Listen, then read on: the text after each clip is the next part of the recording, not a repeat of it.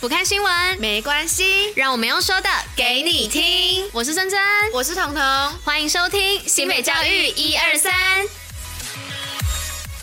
Hello，大家午安，我是珍珍，我是彤。今天是八月二十二号，礼拜一。接下来一定要跟大家分享的是新北教育新闻，今天是第九十集。那最后一样有活动分享跟小教室，千万不要错过。此外，还是要记得戴口罩、勤洗手，共同防疫。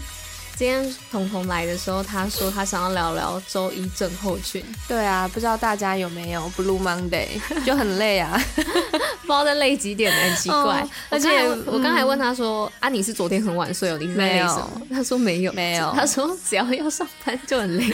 ”对，我不知道大家是不是都一样，而且。今天我的鼻音也特别的严重，好像都是在告诉我今天不要上班好了。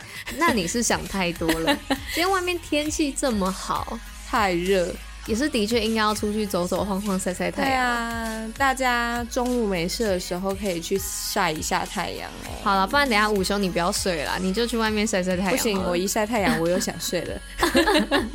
而且跟大家分享一下，彤彤有一个很很很怪异的习惯，他在那个午休睡觉时间呢、啊，他会给我在那边听一些那个什么、呃、鬼故事、鬼故事啊，就是像那什么维腾啊，或是那个 podcast 的 talking story 啊。讲到他们会要收版权吗？应该。不用吧？不会啦，哎呦，哦，他们的都很好听哎，很好入睡。对啊，超妙的。我第一次就是看到有人给我在农历七月的时候睡觉时间还在给我听这些东西。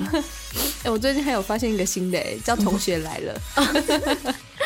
好，因为我也是喜欢听这类故事的人，我就觉得，但我不会在睡觉时间听这个，我就觉得嗯，他好妙哦。哦，读书也会听哦，以前。啊，助学是不是？对啊，助学。好啦，废话不多说了，赶快进入新闻的部分吧。Go。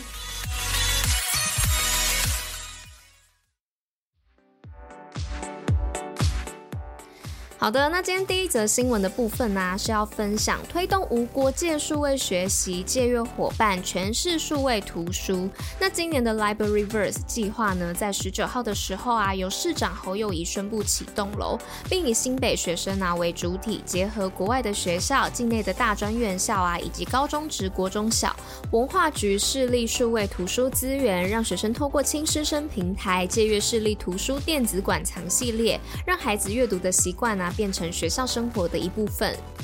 第二则是有关于新北首推北北基桃家长教育论坛跨县市掌握最新脉动，是新北市首推跨县市二零二二北北基桃家长教育论坛活动，并于二十号的时候在新北高中国际会议厅举行，邀请家长们一起关心最新的教育议题，参与教育政策。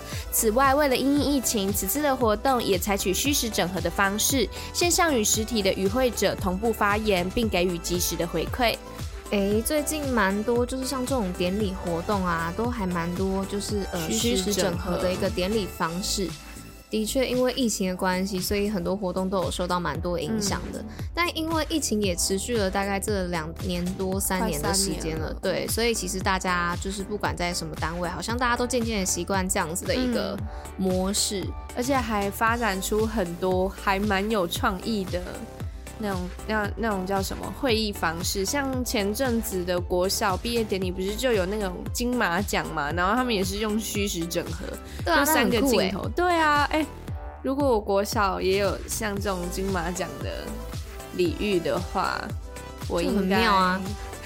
会更热爱学习，而且会印象很深刻。我记得还有就是，身因为我身边朋友也是有很多来当老师的，嗯、他们也是那种学生确诊有没有？然后他们学生就是因为现在学校都校校有一些平板嘛，对对对，对，所以他们就把平板放在那个学生的位置上面，然后这样视讯跟老师还有同学们一起上课，感觉好像也在教室里面。所以我就觉得哎，蛮、欸、酷的。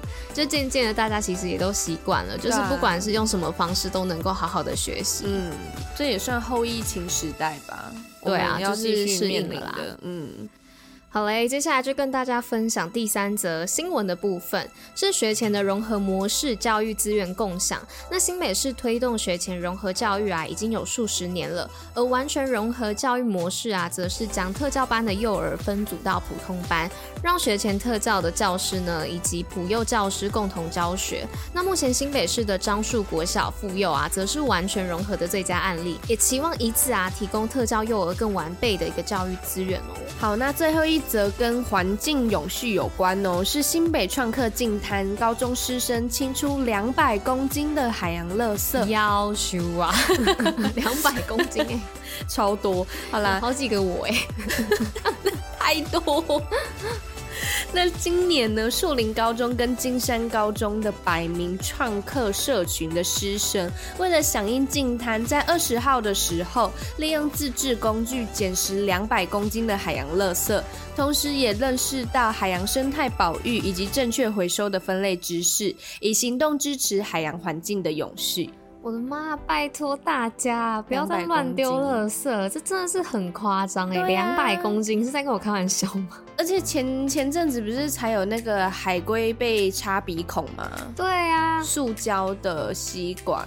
不要说那些海洋垃圾，其实平常走在路上就不应该乱丢垃圾。超多。因为其实台湾是一个很多流浪动物的一个国家，嗯、就是你走在路上，你可能走没几步就有流浪狗、流浪猫。对对对，对，对。那不管是你乱丢垃圾，比如说像便当啊，像那个便当的那个橡皮筋有没有？你如果没有把它绑好，或者是你没有把它回收，就是分类好，把它包好，他们会去，因为肚子饿嘛，他们就会去想要咬或干嘛什么，就也都很容易伤害到他们。就是不管是在海洋还是在平常走的路上，本来就不应该乱丢垃圾，而且他们也没有，就是因为你看，像路上流浪狗跟流浪猫，他们也都是四只脚走路嘛，比较难。就是如果橡皮筋卡在他们的嘴巴上，他们比较难拿下来。记得前一阵子就有流浪狗跟流浪猫因为这样子，所以它的嘴巴周围其实是因为那个橡皮筋溃烂的。对啊，我就觉得，唉。真的是不能这样子哎！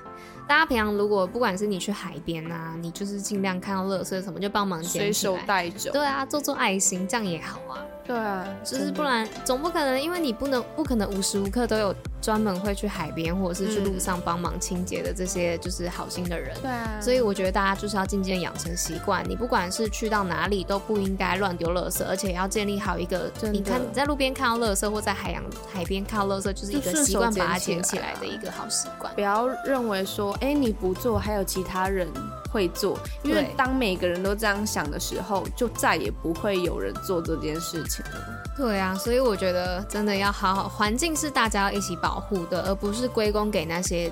会去做这些事情的的志工什么之类的，所以就是鼓励大家要平常养好这些好习惯，不要有一些坏习惯。为什么我今天声音也这样？就是一直有烧声。周一症候群。我天哪！好啦，以上就是看，因为看到这则新闻真的是太生气了，所以跟大家分享一下。好，接下来就带大家进入我们今天运动报报乐的部分，又讲到学姐喽，连真玲学姐。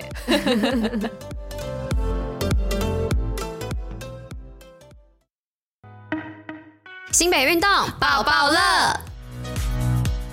好的，今天运动包包乐的部分呢，是学姐连真伶与教练团线指导，民众柔道初体验笑声不断。